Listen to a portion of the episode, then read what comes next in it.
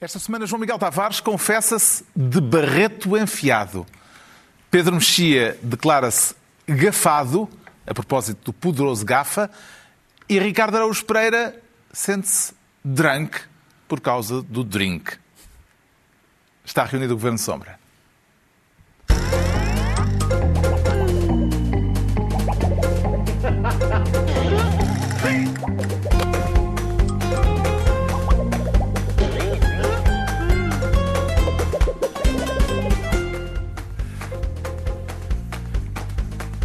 Ora viva, sejam bem-vindos no final de uma semana em que a SIC primeiro e depois a TVI anunciaram a intenção de acabar com os programas futebolísticos de confronto entre adeptos do Porto, Benfica e Sporting.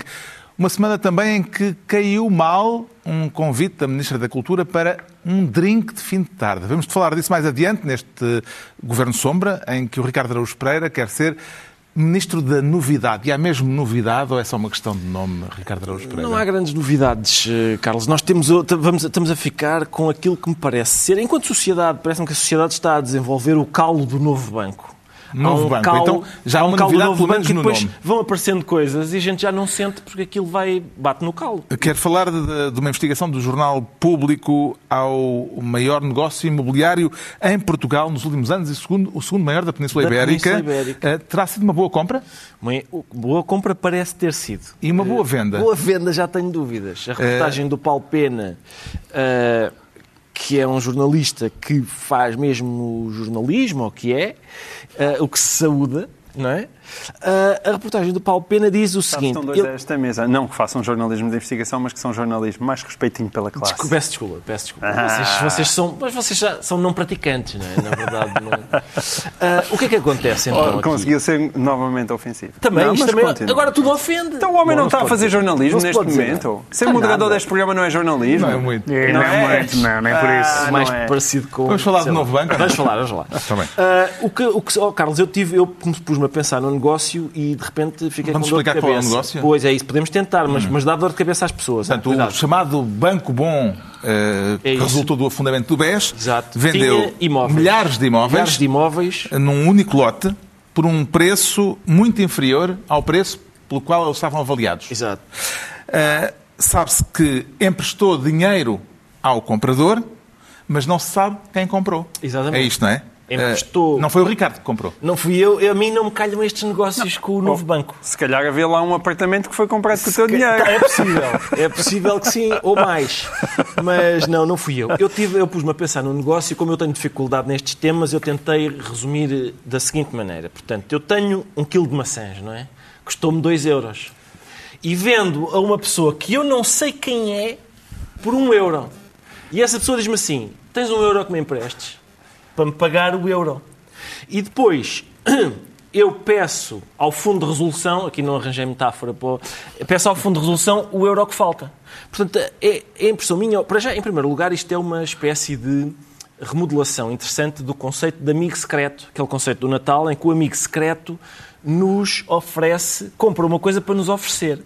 Aqui somos nós que vendemos a, a este amigo que é secreto Uh, portanto, o banco vendeu a este amigo secreto, emprestou-lhe o dinheiro para que ele comprasse e o que faltava nós pusemos. Ou seja, a Há um, única, há um as amigo únicas... que não é secreto. Há, que há um amigo que é secreto. Que é Nós- o amigo do nós- Fundo Revolução. Sim, Sabe nós somos o amigo que toda a gente sabe quem é. O amigo, nós somos o amigo não secreto que entra sempre com o dinheiro. Aliás, neste negócio, é impressão minha ou as únicas pessoas que já entraram com algum dinheiro fomos nós. Porque o amigo secreto pediu dinheiro emprestado para comprar ao vendedor e, portanto, em princípio ainda não pagou. E nós somos os únicos que já eh, pagámos. O comprador é um fundo uh, que está sediado nas Ilhas Caimão, Exato. aquele paraíso uh, fiscal. Esqueci-me dessa parte que também compõe o ramalhete. Não é possível saber Não, quem não é, se de sabe. facto. O, o Ou presidente seja, do PSD Pode ser alguém que tenha um conflito de interesses. Neste momento não sabemos. pode, porque o ser. novo banco, uh, uh, o, o fundo que comprou o novo banco e quem estiver relacionado com ele, não pode adquirir bens do novo banco. Mas como não se sabe quem é que adquire os bens do novo banco, estamos aqui numa Exato. pescadinha de rabo na boca. Bom, o presidente do PSD, que já tinha aflorado este assunto no debate do Estado da Nação, foi o líder partidário mais contundente a respeito do caso. É preciso que se perceba isto. depois do Banco Espírito Santo, de tudo que aconteceu no Banco Espírito Santo, de tudo que nós pagamos. Cria-se um banco que, desculpem-me o termo, houve a lata de chamar um banco bom. Agora, este não tem problemas, é um banco bom. E o banco bom, agora, dá-nos um prejuízo deste tamanho, ainda por cima, com negócios com estes contornos. Isto é, desculpem-me o termo, é gozar com os portugueses. Rui Rio a dizer que isto é gozar não só com quem trabalha, mas também com os, os, outros portugueses, incluindo os ociosos.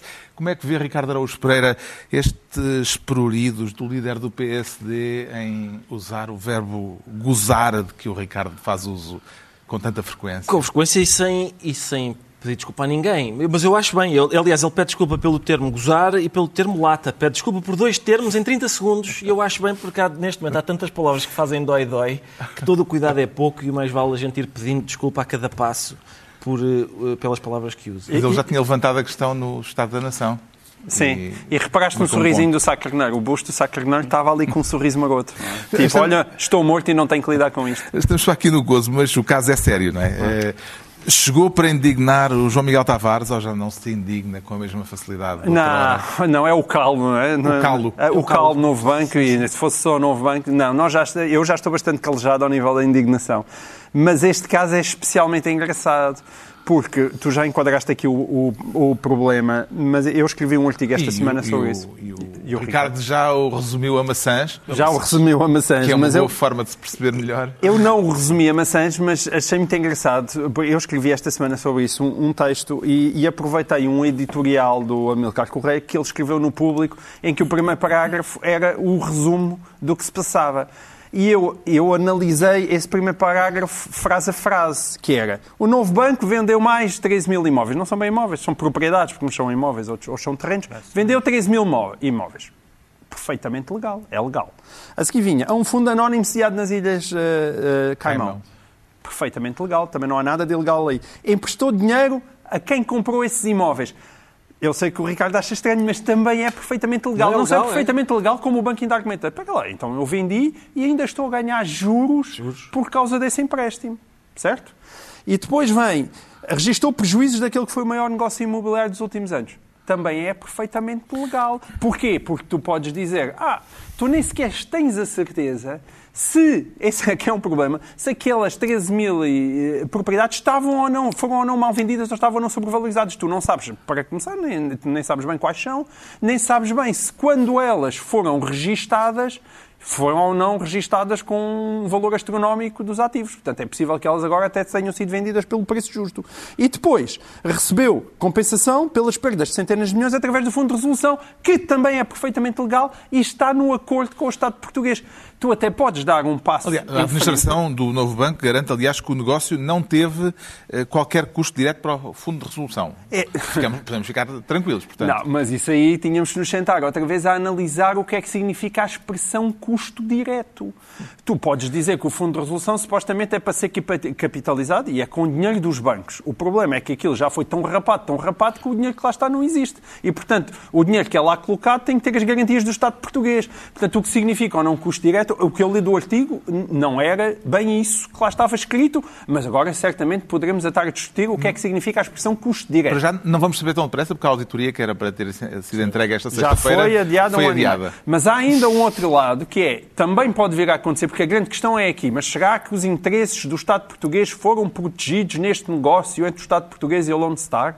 E aí podemos dizer, ah, então pode ser que venha a haver uma comissão de inquérito, como foi anunciado por, eh, enfim, vagamente anunciado por Rio, que admitiu essa hipótese, mas aí o que é que a gente faz? Temos então, se calhar, o Governador do Banco de Portugal, Mário Centeno, a averiguar se o Ministro das Finanças, Mário Centeno, realmente uh, protegeu ou não na altura também os interesses do Estado. E, portanto, e isso, curiosamente, também é... Entre esses dois vai dar Vai dar E isso também é perfeitamente legal. Ou, essa, ou, seja, o problema aqui é que tudo isto é legal. E para as pessoas lá, lá, lá perceberem em casa é que assim, o, o Al Capone cometia ilegalidades porque era estúpido. Os Al Capones de hoje em dia, eles cometem legalidades. É isso que eles fazem, cometem legalidades. E esse é o grande segredo, porque nós olhamos para isto tudo, isto tudo nos parece extremamente obsceno, mas é uma obscenidade legal e que aqui vai estar, se for preciso, o CEO e o António Ramalho vêm explicar porque é que tudo isto é legal e nós no final temos de dizer, realmente, é, me parece-me sim que é legal. Pode haver um problema aqui, que é um problema de conflito de interesses, porque já se sabe que um antigo uh, alto responsável da Lone Star é um dos altos responsáveis do fundo Anchorage que acabou por ficar com este portfólio viriato. Mas até isso, apesar de ser a mesma pessoa, portanto ele estava no Lone Star e agora está no fundo que compra aqueles imóveis, mas até isso pode ser legal, no sentido em que, aquilo, que o tempo, aquilo pode não ter coincidido no tempo. E aí está. Querem acabar com isto? Olha, é com transparência, é com fins das offshores, mas nós vimos para aqui com estes curtos, acabem com as offshores. E alguém se vai aqui sentar ao nosso lado a explicar como isso não é possível porque destruía toda a economia mundial. Portanto, é tudo legal. Eh, o novo banco deu um título curioso a esta polémica operação de venda, chamou-lhe Projeto Viriato. Eh, tem alguma hipótese plausível para explicar esta referência histórica ao mito dos lusitanos, Pedro Mexia? Eu acho que ligado aos bancos e à, e à finança e tudo mais, isso é uma é, uma, é um nome ao contrário, porque estamos a falar de, do viriato dos lusitanos, estamos a falar de selvagens heróicos. E aqui são pessoas sofisticadas e às vezes meliantes. Portanto, é exatamente o contrário do Viriato. O Viriato era um grunho, mas é um herói, porque, enfim, miticamente. Miticamente. É, miticamente. Mas aqui é o contrário. Mas há aqui duas coisas que, que o João Miguel já disse, eu estou essencialmente de acordo com, com, com o que ele disse. Aliás, a, a essa explicação e uh, que, que, o João Miguel agora reproduziu do, do, do artigo que tinha publicado uh, lembrava-me um bocadinho também ao contrário o famoso sketch do Ricardo pode-se mas é proibido aqui é pode-se e não é proibido ou seja, todas estas coisas algumas delas nós achamos eu li eu li a notícia e isto é, isto é permitido. E depois, essa, essa noite, ouvi vários comentadores e advogados e especialistas a dizer: não, não, isto é, isto é perfeitamente permitido. E é, é muito inquietante quando nós ficamos tão uh, perturbados com as ilegalidades como com as legalidades. Em segundo lugar, o, o, a auditoria, porque deixaram a auditoria resvalar para o, para o melhor dia para casar, não é? Uh, e agora entrar agosto, realmente, e portanto é, é agora vamos não se esperar, sabe quando é? é? que vamos ter a eu acho até apropriado, talvez, que uma vez que esta, as operações terem nomes, como agora tem este, este é o projeto Viriato, eu proponho a auditoria Godot. Porque, de facto, eu, gostava, eu adorava ver, não sei se, dona, se, o Teatro Dona Maria II está interessado numa peça em que Vladimir e Estragão uh, aguardam pela auditoria e vão conversando, vão conversando. Vamos esperar então pela auditoria Godot e entregamos ao Ricardo Araújo Pereira a pasta de Ministro da Novidade. Quanto ao João Miguel Tavares, quer ser desta vez ministro da catástrofe. Uma catástrofe anunciada ou já em curso, João Miguel Tavares? Não, a catástrofe já está em curso, mas eu sinto que todos nós estamos naquela. Para utilizar aquela palavra que entrou na moda agora quando foi o centenário da Primeira Guerra Mundial, que é o sleepwalkers, os sonâmbulos. Estamos todos ainda em fase de sonâmbulo. Nós sabemos que vem uma desgraça catastrófica, já temos mais do que esses sinais à nossa volta, mas ainda estamos todos a fingir que ela não vai ser tão catastrófica assim. Ora, os sinais não me parecem deixar muitas dúvidas quanto a isso. Foram conhecidos esta semana eh, dois eh, sinais desses, dois dados impressionantes relativos ao primeiro semestre deste ano. Os prejuízos históricos do Grupo Santander, que nunca tinha dado prejuízo em 160 anos de existência, e a quebra sem precedentes do produto interno bruto português, que caiu 16,5% em relação ao mesmo período do ano passado. É a quarta pior queda eh, na zona euro, que no conjunto perdeu 15%. Portanto, uhum. lá fora também não está famoso. Não, eh, mas está muito em linha com a ainda nossa assim, situação. Nós costumamos ser muito orgulhosos e, portanto, estamos no, no pelotão de cima. Na, Podemos já contar com a necessidade de um novo suplemento ou orçamento suplementar que foi aprovado. Ah, isso não parece, isso não parece oferecer grandes dúvidas, não é? Aliás, eu estranhei muito, eu ouvi esta sexta-feira o, o, o, ministro uh, Cisa Vieira dizer que realmente uh, os números são piores do que nós tínhamos estimado e já antecipávamos isto. Eu, quando diz já antecipávamos isto, eu, eu apeteceu-me levantar a mão e perguntar: olha, se já antecipava, porque é que não estava no orçamento suplementar? É porque o orçamento suplementar foi aprovado há 20 e tal dias, não foi propriamente há 5 meses. E, portanto, eu compreendo isso mal. Agora. Eu, eu queria só tocar na questão do Santander para se falar no, só em relação ao volume. Sim, o caso do Santander é relevante, eh, especialmente, é relevante para Portugal, eh, em particular porque o Santander é o maior banco privado eh, em Portugal. Embora estes eh, prejuízos se refiram ao grupo internacional, não é? Sim. E no caso português, o Banco Santander teve uma quebra dos lucros, mas ainda dentro da margem de lucro, mas isto provavelmente vai atingir. Não, a, a questão é que estes prejuízos de 11 mil milhões, em boa parte, em boa parte não, em, em toda a sua medida, devem-se ao banco ter decidido já eh, fazer face àquilo que eles esperam que no futuro venham a ser imparidades provocadas pelo impacto na economia. E, e eles estimam isso em 12,6 mil Imparidades em português é calotes, não é? 12, não, não é calotes, não, não é necessariamente calotes. Calotes no sentido Santander é gente que não é. paga, que não pode Ah, pagar sim, aquilo mas que calote, não, mas sim, mas a palavra calote tem aquele sentido de tu já sabias que não ias conseguir pagar. O Santander Tem foi- esse sentido? Não, se, se eu simplesmente não pagar porque não posso, não é, não, não. é um calote? Ah, Eu, eu não uso calote nesse sentido, mas admito que sim. Mas, Pronto. eh, isso Também há os calotes polares. Eu também acho que ela fala.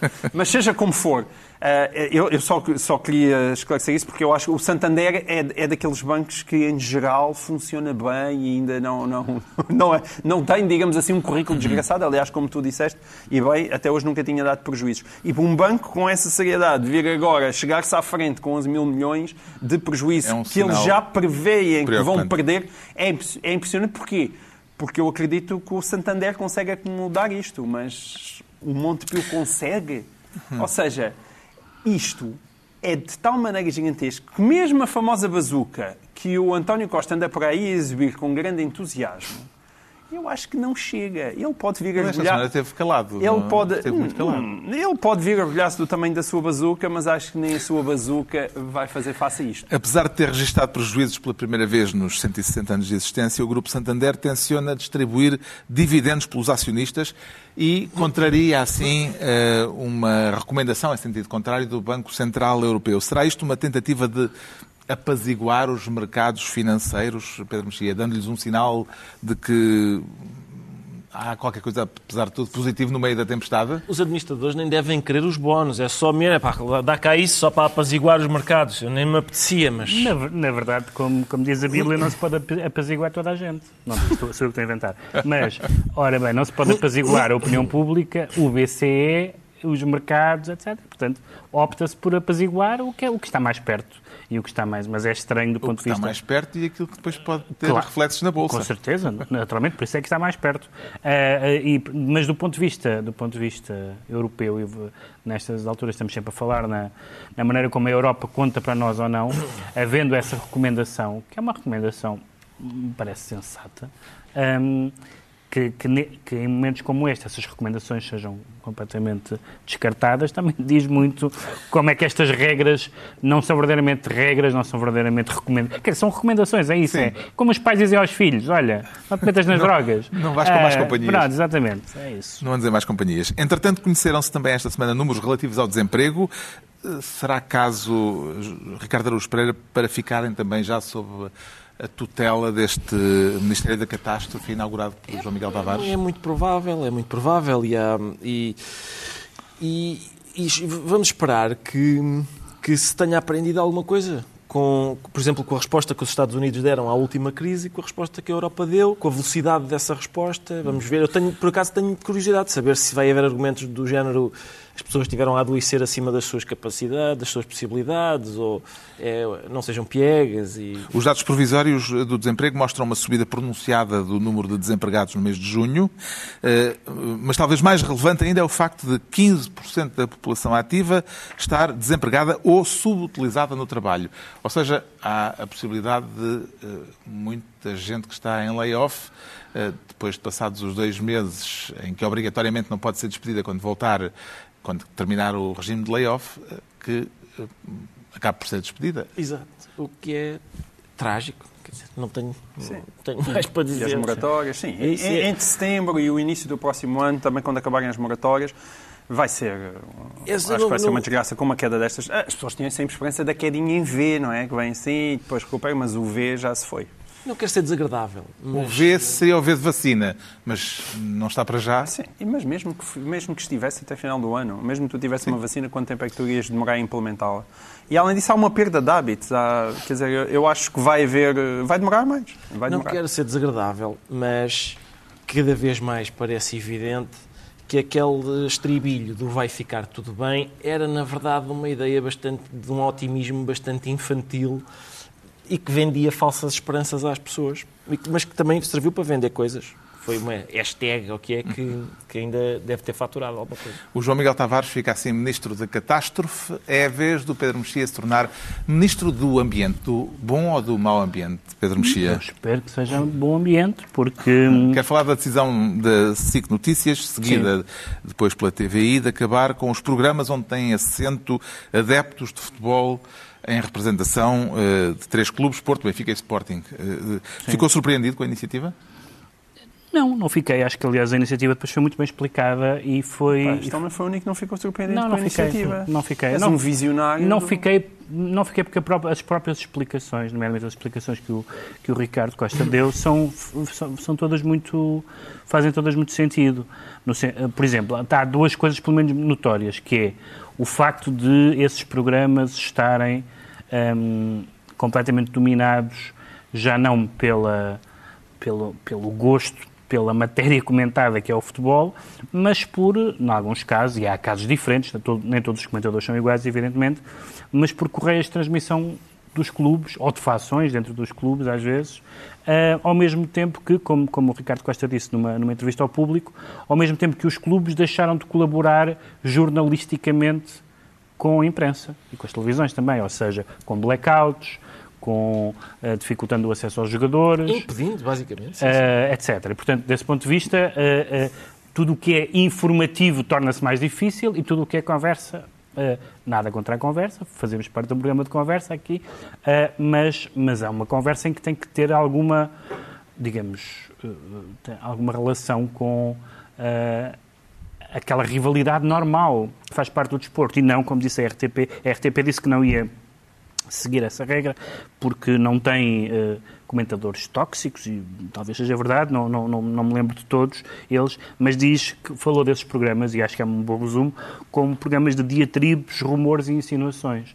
E na verdade é, é o que são. Esses programas são ótimos para circular, às vezes até internacionalmente, há clipes que circulam no YouTube de outros países, postos por pessoas de outros países, ou por portugueses e, e comentados por pessoas de outros países, com, com aquelas cenas escabrosas de, de- de- programas de televisão, de, de- Diga um, diga um. eh, coisas desse género, pronto, exatamente. Essa até é divertida. Ahm, mas, eh, e portanto, eu acho que isto foi uma, uma medida muito, muito positiva. É verdade que pode não resolver, vamos ver o, o- qual é o modelo que se segue. Devo dizer que a única coisa que eu vou ter, não vou ter saudades, saudades não vou ter nenhuma, mas a única coisa positiva de- destes programas foi ter introduzido uma palavra nova na língua portuguesa que eu não conhecia e que os lexicógrafos já devem ter registrado, que é o cartilheiro. A palavra cartilheiro não existia, passou a existir eh, Esperemos de uma forma muito pujante. Vamos ver o que vem a seguir. Eu acho que não pode ser pior. Seja o que for que vier a seguir, não pode ser pior do que aquele eh, exercício demencial de fanáticos. Eh, não é possível ser pior. O que é que se perde com o desaparecimento destes programas, Ricardo Araújo Pereira? Não creio que se perca, perca a grande coisa, Ah, Carlos. à E, espera e, e nem sequer. E eu acho que isto, atenção, eu tenho. Portanto, não se vai sentir mais pobre enquanto espectador. Não vou, não vou. Mas eu, eh, embora, embora, quer dizer, não tenho nada contra a justificação de que eh, os programas estavam numa fase de toxicidade que eh, levou ao seu fim. Em princípio, o que, levou, o que leva ao fim de programas é o facto de não terem audiência. Aqueles, aqueles programas sempre foram um desastre Mas e, as tinham pessoas, audiência. e as pessoas gostam de ver desastres. Imagino que as pessoas se cansem de ver sempre o mesmo desastre. Olha agora, agora vai partir o farolim, olha agora vai... Portanto, quando o desastre é sempre o mesmo, em princípio aquilo começa a aborrecer. E julgo que é mais por isso, até porque Mas não estavam é em queda de audiências os programas? Em, em princípio estariam, até, até porque, porque eu duvido que por, por melhores intenções que houvesse, se os programas tivessem audiências, em princípio não seriam descontinuados. O senhor está a ser que- cínico. Pois estou, a ser bastante. Eu acho, duvido, duvido, duvido aliás, das- da- que, o- não sei se foi isso que foi dito, mas aqueles programas não provocam toxicidade. Aqueles provo- programas espelham, mais do que provocam, a toxicidade Tá do bem, mas isso, uma, coi- dúvidas. uma coisa alimenta a Acho outra. que alimenta muito. Claro que alimenta a outra, ali- mas... É muito difícil dizer que, não, se, se- que, que estes programas não têm em si mesmo um efeito de aumentar. Sim, mas parece. Eu tenho Não é que ela não existe, que o claro futebol- que mas existe. parece- Claro Se que existe. Parece-me sinceramente. os programas, achas que o futebol português está mais tóxico hoje em dia do que estava há 10 anos? Eu, não, não, o que eu acho Eu é acho que que por causa programas, desses eu programas. acho que os programas param e a toxicidade vai continuar. Não, e a questão Sim, é a sabes, seguinte. a fase questão é a seguinte é, é diminuir a toxicidade nos dirigentes desportivos. Pois, exatamente, Claro. mas aí é que está o problema. O problema é esse, é que estes programas sempre foram, eu sempre tenho dito nos isso, que diretores estes de comunicação. programas- Exato, mas estes programas sempre foram para mim um- um- uns programas de ficção científica, porque a- gente de clubes diferentes a conversar sobre futebol não tem nada a ver com aquilo. Não tem nada a ver com aquilo. Qual é o problema daqueles programas? É que aquilo não, é, não são adeptos de clubes diferentes a falar sobre futebol. Aquilo, e nota-se pelo vocabulário. O vocabulário daqueles programas, eles dizem, pois ali o representante, o representante do Benfica, ou então dizem, eu estou aqui para defender o meu clube. Ora, como assim representante? Quem é que mandatou eh, aquele para representar? Que defender? O clube precisa de defesa do, eh, perante eh, opiniões de um, de um outro tipo? Qual é o problema ali? É que aqueles programas, na verdade, não são de adeptos a conversar, são aquilo a que se chama, em linguagem militar, uma guerra por procuração. O que se passa ali são os as direções dos clubes e as direções de comunicação do- dos clubes que têm lá, na maior parte dos casos, títeres. São títeres. São títeres em cujo enchimento está à mão dos dirigentes dos clubes. e Mas é das- uma fantochada, é isso? é uma fantochada e isso nota-se bem quando a, quando a gente vê que boa parte daquele, das- dos participantes daqueles programas estão nos camarotes presidenciais dos clubes a que pertencem a ver os jogos. E no- é claro e que eles nota-se estão lá bem- sob o alto patrocínio dos clubes. que- E nota-se bem quando eles mudam de opinião ao longo dos tempos, à medida que os clubes que representam também mudam de opinião. Com certeza. Sobre treinadores, por Com exemplo. certeza. E depois há, e há outra coisa que é isso que, o- que o Ricardo Costa disse, que é o facto da torneira, que é uma coisa que prejudica o, o negócio do futebol, acho eu, qualquer outro desporto. A gente vê, por exemplo, na Premier League inglesa, por exemplo, os magazines que eles fazem a preparar os jogos, por exemplo, aquilo é uma coisa emocionante que gera curiosidade no jogo. Ou a NBA, etc. E cá em Portugal, aquilo é um mundo absolutamente hermético. Se a, gente, se a gente quiser ter aqui o Jorge Fonseca, um atleta de nível mundial, que é campeão do mundo de judo, eu acho que a gente lhe telefona e o Jorge Fonseca vem e arranca a cabeça a um de vocês e é uma noite bem passada. Agora, se a gente quiser ter aqui o capitão da equipa de futebol do Sporting, estou a dizer do Sporting só porque o Jorge Fonseca também é do Sporting, não é uma questão de clube, é muito improvável que ele venha. É muito improvável que a direção do, do- ou até do Moreirense deixe que um jogador venha cá. Sendo que, deixa-me só acrescentar isto, que há, uma- que há uma coisa que é, que é o, o problema é mais do modelo do que dos comentadores. Evidentemente que há comentadores que são casos caricaturais, mas também há comentadores que não são, não é por causa deles em concreto que isto acontece. Mas o modelo propicia Mas que atenção, isto também eu, eu gostei de ver reações dos próprios intervenientes nos programas que eu, me pareceu que se dividiram em duas. Uma de, algum, de pessoas que disseram, participantes no programa que disseram assim: realmente eu depois via, via a minha prestação e não gostava de me ver. Havia uma hipótese, quer dizer, pessoal, eu para a semana já não apareço. Há sempre essa hipótese, não é? Acho eu. Havia essa hipótese. O, o- os outro, outro modelo era pessoas que diziam assim: não, realmente há para lá uns que são tóxicos. Não é o meu caso. Eu era, eu era muito. Nas redes sociais, os fãs deste tipo de programas eh, que também existem e se manifestaram muito eh, esta semana, argumentaram que, ao menos com os adeptos, sabe-se quem defende o quê, eh, enquanto com os especialistas eh, eh, ou jornalistas não, se- não deixa de haver clubismo, mas é um clubismo disfarçado. Vê nisto uma defesa sólida deste modelo de debates, João Miguel Tavares? Isso, estás a dizer isso porque as televisões disseram que o futebol ia continuar, mas já não com este tipo de modelo. Mas com especialistas. E sim, com especialistas em futebol. Eu acho que tu nessa pergunta há duas questões diferentes. Uma é a questão do tom e outra é a questão da independência.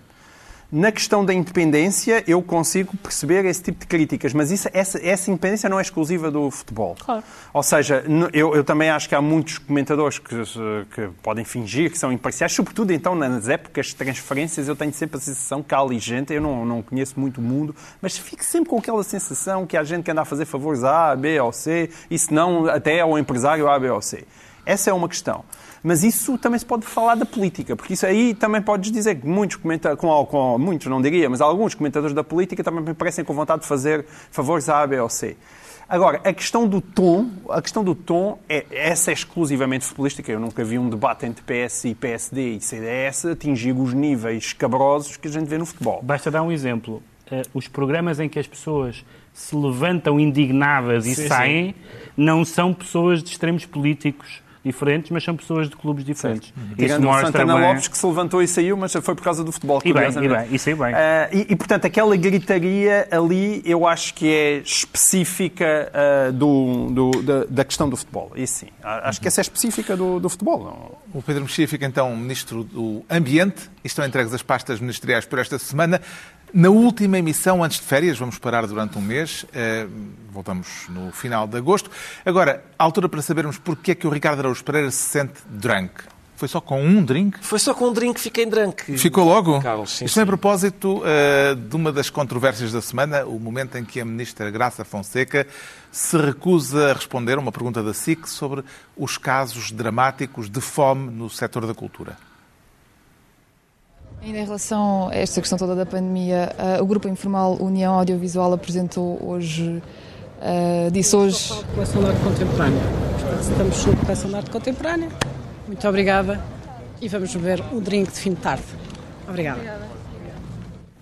A ministra Graça Fonseca e o já famoso drink de fim de tarde, que bebida sugere para aqueles que estão a viver da ajuda de emergência, Ricardo Araújo Pereira? Oh, Carlos, eu não me atreveria. Espero que seja uma, sei lá, bastante. inas- Faça um batido de cozida à portuguesa ou assim, a ver se. se quer dizer, é porque é preciso uma coisa com substância. Proteína. eh, proteica, exato, e outra.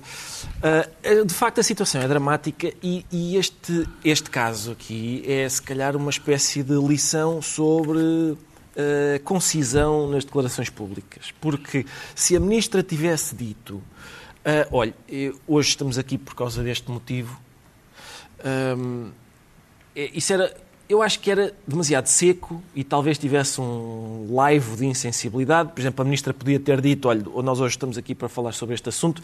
Sobre isso, adiante-lhe que na próxima, a partir da próxima segunda-feira vai ser aberta uma linha de apoio a pessoas em situação difícil. Agora, acrescentar de facto, agora vamos beber um drink de fim de tarde, é capaz de provocar uma urticária que realmente era facilmente evitável. Isto é o equivalente a um bombeiro estar a almoçar e alguém dizer, senhor bombeiro, está num restaurante e alguém diz, senhor bombeiro, atropelaram agora mesmo uma pessoa ali à frente. E o bombeiro diz, pois só que eu já eu ainda não comia sobremesa e é bavarroase, portanto aquilo depois deslaça e se não for comido na hora, dê-me só 10 minutos ou assim. Portanto, não, não é o tipo de coisa que, que, que a gente que seja doce de ouvir perante a gravidade da situação. Hum, Este, o drink de fim de tarde realmente faz um contraste muito desagradável. Acompanha João Miguel Tavares aqueles que veem neste episódio ecos da famosa frase de Mariano Penieta se não tem pão como um brioche.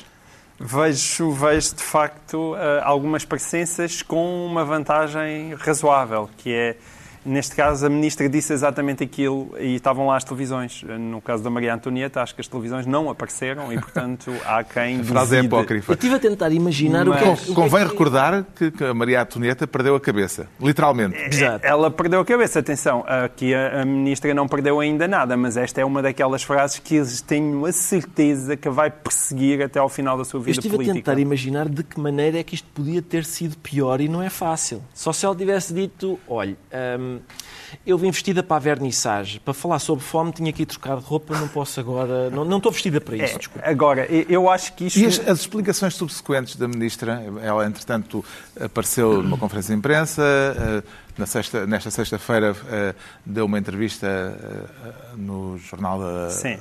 Do- da SIC.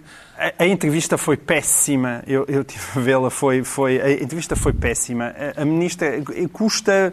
é- Ela não tem de facto jeito. Aliás, o, o Ministério da Cultura como um todo tem sido um desastre atrás de desastres de comunicação e ela já tem uma coleção de gafes gigantesca.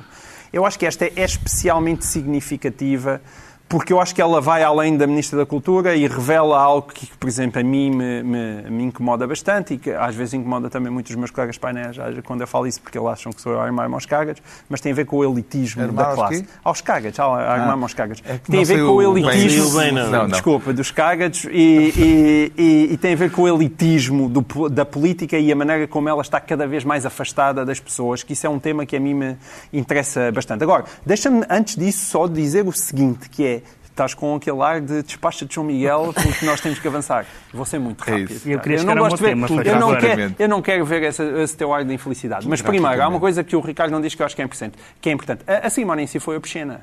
E, e de completamente falta de noção. Aquilo foi uma cerimónia nos jardins do Museu Nacional de Arte Antiga, grandes jardins, os melhores, talvez o melhor jardim de Lisboa, parabéns ao Museu Nacional de Arte Antiga, para anunciar a compra de 65 obras pelo Estado, 60, e pelas quais o, o Estado gastou meio milhão de euros. Logo, isto, neste contexto, é preciso não ter sensibilidade, porque aquilo não é brilhante. Porque qualquer pessoa, que, que- e, e estavam ali a falar de exemplos de gente que não tem dinheiro para comer, faz, divide 500 mil euros por 65 artistas e, e faz as contas de ver quanto é que está cada um daqueles artistas e não é a altura certa sequer para anunciar aquilo.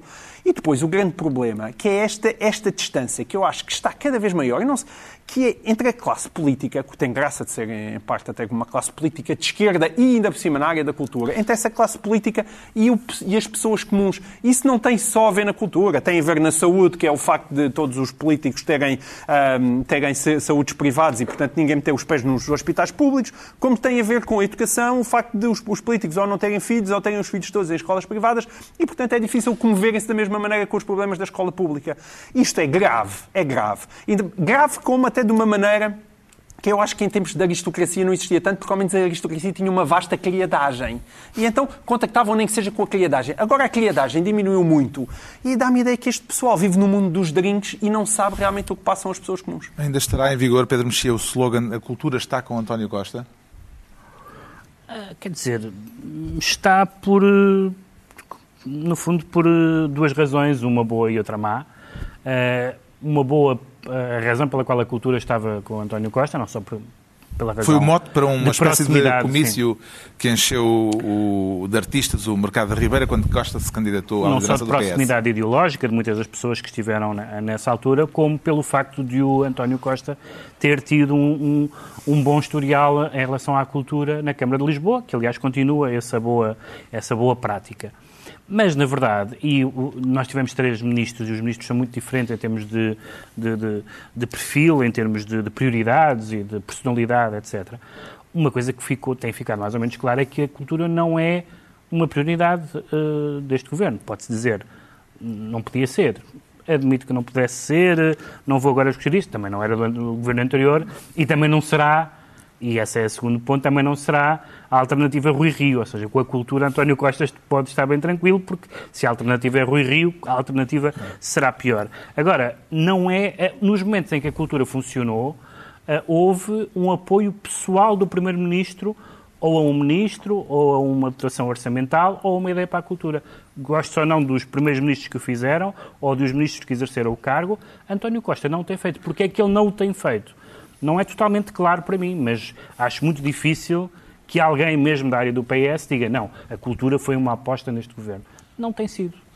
Já agora, Ricardo Araújo Pereira, o que é que tem a dizer sobre o facto da Ministra da Cultura ter demorado cinco dias a pronunciar-se sobre o assassinato no fim de semana passado do ator Bruno Condé Marques?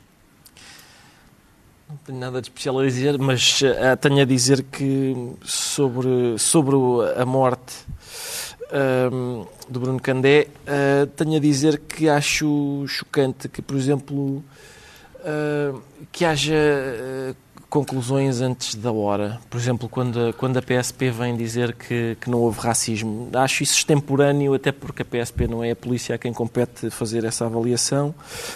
Uh, e nem sequer percebo qual seria, qual seria uh, a- pressa, porque este, de, uma forma tão pressurosa, vir tirar uma conclusão dessas. Ninguém sabe ainda e, portanto, não vejo qual é a. Aliás, houve o caso de Bragança há uns tempos, que- em que as pessoas também tiraram muitas conclusões. Claro que, há, que há- claro que há ofensas racistas, e as ofensas racistas são indicativas Exato. de um ânimo racista por parte daquela pessoa. Isso, isso parece. Agora, as pessoas imediatamente tomam partido pela, pela questão do racismo antes de, e a questão do racismo é muito importante, e não é uma questão falsa, antes de saber o que é que aconteceu ali. Sabemos, sabemos algumas coisas, o que sabemos é inquietante, Sabemos, neste caso, sabemos absolutamente que houve um crime, não há dúvida nenhuma, que é, que, e sabemos que é o autor do crime. Agora, a sequência dos eventos, as motivações, e depois salta-se daí para Portugal é racista, Portugal não é racista, que é uma, uma dicotomia que eu acho muito empobrecedora do que está em causa. Está esclarecido porque é que o Ricardo Araújo Pereira diz sentir-se drunk. Por causa do drink. Quanto ao João Miguel Tavares, declara-se de barreto enfiado. É melhor esclarecer já o jogo de palavras antes que comecem a pensar Não, outras o- coisas, o- não é? o- este sim, para não haver más interpretações. Este Barreto que aqui falo é um Joaquim Barreto, que é um deputado que para a maior parte das pessoas é desconhecido, é um deputado do Partido Socialista e que esteve envol- envolvido de qualquer forma naquelas ah, animadas lutas das distritais, neste caso pela distrital de Braga do PS. E eu, eu- nós já não vamos ter tempo, senão tu vais começar a mandar vir comigo. Ahm, e há um artigo que foi publicado sobre este tema chamado Sócrates baralhou o jogo e ajudou a reeleger Barreto no PS Braga. É um artigo do público que vale imensa pena em ler. Porquê? Porque nós achamos que o José Sócrates devia estar preocupado com o seu caso e andava ali pela Ericeira, mas não. Como o Ivo Rosa lhe deu-lhe aqui um intervalinho, ele começou logo a trabalhar.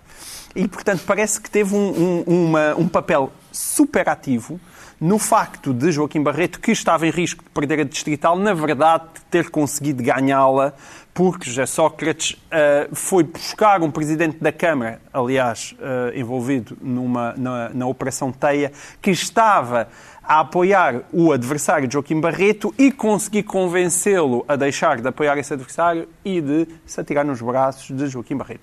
E esse processo todo foi mediado por José Sócrates, parece que primeiro na Ericeira e depois também no Minho. E isto é fascinante porque nós achamos que José Sócrates está acabado. Mas não, ele mexe. E um deputado do PS, e esta era que era a parte da história aqui, que é que no, no, no discurso final de vitória de, naquela distrital agradeceu a José Sócrates, portanto um deputado do PS agradeceu a José Sócrates a dizer que ele nunca, até hoje, nunca o tinha abandonado e, portanto, quero aqui, é, são estas as palavras que ficam para concluir a minha intervenção. Quero agradecer ao engenheiro José Sócrates, pessoa que nunca abandonei e com quem mantive sempre contacto, pelo apoio que em Barcelos nos deu nesta campanha. Portanto, mesmo Bravo. fora do PS. Mesmo eh, fora do PS, Sócrates mesmo com alguns problemas com a PS. justiça. É a parte engraçada, é que eu, É eu muito que o engraçado. Sócrates já não era do PS. Pois, pois não era, mas. Não é. mas Há Ele de não é do PS, a mas ainda Pois. mexe nas distritais do PS. E é, um- é uma notícia eh, fascinante, é uma ótima história e passou despercebida. E é, é daí que eu, a trago nisso, antes de ir de férias, eu queria falar Já do José sabemos Sócrates. porque é Não- que o João Miguel Tavares anuncia ter enfiado o Barreto, isto sou um bocado mal, mas pronto. Vamos agora tentar perceber porque é que o Pedro Mexia se considera gafado, sente-se refém das GAFA. Pedro Mexia. Somos todos. GAFA é o acrónimo Sim. das quatro maiores empresas tecnológicas americanas, das mais poderosas do mundo, a Google, a Apple, o Facebook e a Amazon. Ah, Pá, só queres ter alguma coisa a ver com três dessas. pá. Eh, Que consequências é que pode vir a ter o facto do Congresso norte-americano ter eh, concluído esta semana que estas quatro empresas têm demasiado poder? Bem, Não era, não era preciso fazer um inquérito no Congresso eh, para saber isso. Eh, o, que foi, o que foi interessante foi que, conforme mais uma vez, e algumas, algumas das empresas e alguns dos líderes das empresas já tinham sido confrontados, quer, eh, quer na comunicação social, evidentemente, quer também no próprio Congresso, com as acusações. As acusações são conhecidas, as questões da privacidade, a- a- da liberdade de expressão, dos monopólios, da intervenção em campanhas políticas. E mais uma vez, mais uma vez, estes quatro gigantes eh, vieram, pareciam que estavam naquelas comissões parlamentares portuguesas a dizer ah, não sei, não me lembro, eh, não conheço esses dados, respostas muito vagas, respostas muito fluidas e depois o, o argumento verdadeiramente que eles tinham eram os dois argumentos americanos, era somos empresas de sucesso, com certeza. De certa forma, o problema é esse, quer dizer, o problema não, não eles terem sucesso, mas saberem lidar com o sucesso. E depois é o argumento patriótico. Se não fôssemos nós, era a China. O que também não é um argumento extraordinário em termos de saber quão bem eles exportam nas áreas em que são acusados. E, mais uma vez, a prestação esteve longe de ser eh, tranquilizadora para nós. Entretanto, eh, Donald Trump voltou a lançar confusão esta semana. Não vamos ter tempo para falar disso, mas quando voltarmos depois de férias, provavelmente há desenvolvimentos que estaremos na reta final eh, para a campanha eleitoral norte-americana, eh, que vai ser seguramente Animada, animada. animada, animada. Está na altura dos livros e, uma vez que esta é a última emissão desta temporada, proponho a antecipação de um centenário. Daqui por duas semanas, no próximo dia 16 de agosto, faz 100 anos que nasceu Charles Bukowski, o escritor norte-americano que se tornou uma lenda e a quem já chamaram um anti-herói etílico. As bodeiras de Bukowski ficaram célebres, em particular uma num programa literário da televisão francesa com Bernard Pivot. Eh, o programa teve de ser interrompido porque o convidado estava impróprio eh, para consumo. Nos livros de Bukowski há também grandes bodeiras, até porque eles são em grande medida autobiográficos. Há uma grande dose de obscenidade, há palavrões, há uma linguagem coloquial extremamente direta, sem floreados, muito, muitas vezes mesmo uh, bruta. E agora, a propósito do centenário, foi reeditado o romance Pão com Queijo, uh, um dos mais marcantes do escritor, um, um romance que uh, uh, no Brasil tem um título diferente, é misto de queijo e que provavelmente se traduziria melhor como tosta mista em, em português de Portugal. Bom, mas não se sabe bem qual a fronteira entre a ficção e as memórias pessoais. No romance, o protagonista que aparece em vários romances do autor chamado Harry Chinaski, uh, percebe que não nasceu para ter uma vida banal e relata uh, a sua infância de uma forma colorida, divertida, mas também muito amarga, como é comum na maior parte dos livros de Bukowski. Pão com queijo para o centenário de Charles Bukowski.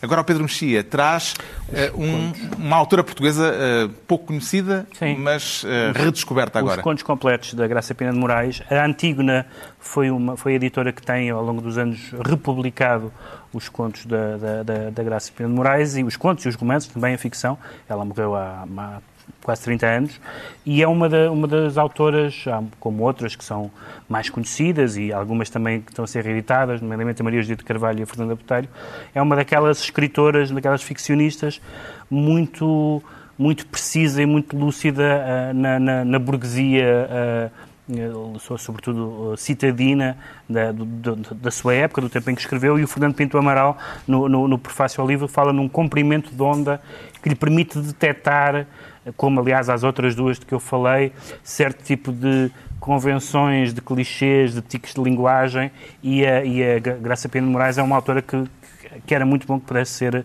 reavaliada para o canão português, porque é uma, uma bela escritora. O João Miguel Tavares eh, insiste na pandemia. Sim, embora eu acho que aqui a pandemia uh, está aqui mais metida uh, para, para também tornar o livro mais cativante que outra coisa. Não é propriamente um livro sobre a pandemia, os efeitos da pandemia. Mas eu Quando gosto... a, a pandemia se torna cativante. É não, mas é verdade. Eu, não sei se já foram às livrarias, foram certamente. A quantidade de livros com pandemias e vírus no, no, no título é, é, uma pandemia, é uma pandemia. É uma pandemia. Para a FMI também seja cativante. Este é especial porque eu sempre... É, é, é dos heterónimos o que eu queria mais saber a opinião sobre, sobre a pandemia. Ok, este não é o Ricardo Reis que nós estudamos na escola, de facto, é, é, outro, é outro, mas uh, eu aprecio muito este também, atenção. Um, o Ricardo Reis é um dos mais uh, prestigiados economistas portugueses. Ele é, tem um, um, daqueles currículos à prova de bala. É, hoje em dia é professor na London School of Economics, doutorado em Harvard, deu aulas em Princeton e em Colômbia, sem ser pago pela EDP. Note. E, e, portanto, e além disso, ele é um dos colunistas de economia que eu mais gosto de ler eu tenho algumas saudades do tempo de Leonardo Ferraz Carvalho, apenas no sentido naquela altura, de repente, quando o Ferraz Carvalho, o Leonardo Ferraz Carvalho apareceu, havia um tipo de economia que eu conseguia ler. E felizmente aí nós progredimos imenso. E hoje em dia há imensa gente da economia que tem graça a ler, o Luís H. Corraria, a Susana Peralta, e entre eles também o Ricardo Reis. Gosto muito. Gosto muito do, do Ricardo Reis. Este é o primeiro livro dele, é uma reunião de crónicas que ele embrulhou de uma maneira um pouco mais sofisticada e do é FMI à pandemia de Ricardo certo. Reis. O uh, Ricardo Araújo Pereira traz sátira. Exatamente. E como tenho pouco tempo, se calhar vou, vou fazer apenas um telegrama para os nossos espectadores. Trata-se de facto de uma sátira, Stop. É um clássico da literatura, Stop. O autor é Jonathan Swift, uh, um padre muito engraçado, juntando-se a outros como Rabelais, Lawrence Stern, por exemplo, Stop. E este livro, se calhar vou abandonar isto do stop, porque ainda, ainda por acaso ainda tenho 50 segundos. Hoje é gordo, hoje é gordo, sim senhor. Uh, é um livro que é, é de facto uma sátira.